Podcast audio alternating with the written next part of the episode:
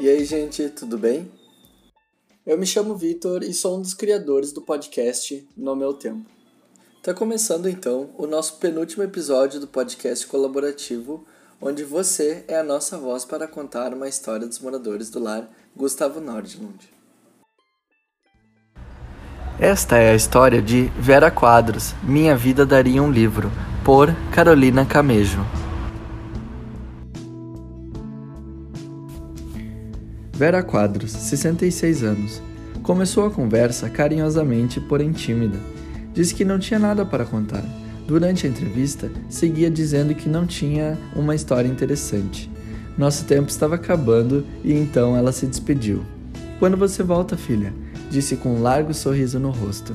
Semanas depois, lá estava ela com o mesmo sorriso e de braços abertos para uma nova conversa. Na esperança de encontrar uma nova história, deixamos as perguntas planejadas de lado e passamos a conversar sobre a vida. Vera contou que morou parte de sua vida em Taquari com o ex-marido. Falou também que ela e o marido eram parecidos e por isso brigavam às vezes. Sou virginiana, né, minha filha? E ele também, explicou dando risada. Muito organizada, Vera disse que precisava ver tudo no seu devido lugar eu falava para ele que uma coisa estava em tal lugar e ele dizia que não. Eu ia lá e tava. Eu virava uma fera. Infelizmente, o marido tinha problemas com bebida e ela resolveu se separar. Mas para ela não foi um final triste. Depois da separação, ela encontrou novos amores e adorava ir a festas com as amigas. Eu ia pro bailão, eu namorava, bah, tu nem sabe, conta.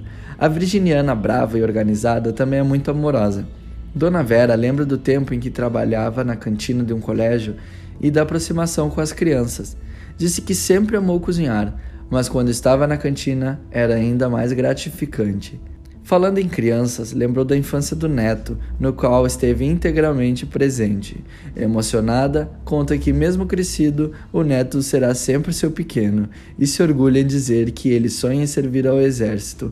Por fim, Vera deu risada de todas as histórias e chegou à conclusão de que sua vida daria um livro. Esta história foi lida por Vitor Brandolti, arroba Vitor Brandolti no Instagram.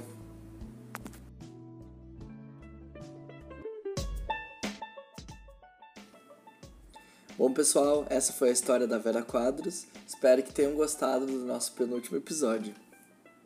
O projeto tem como inspiração aproximar os moradores do lar com pessoas do Brasil inteiro, já que eles não estão recebendo visitas desde o início da pandemia.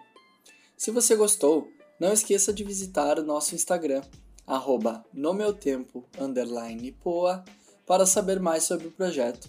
Seja nossa voz, conte, compartilhe, doe. É isso, gente. Até o próximo episódio. Tchau.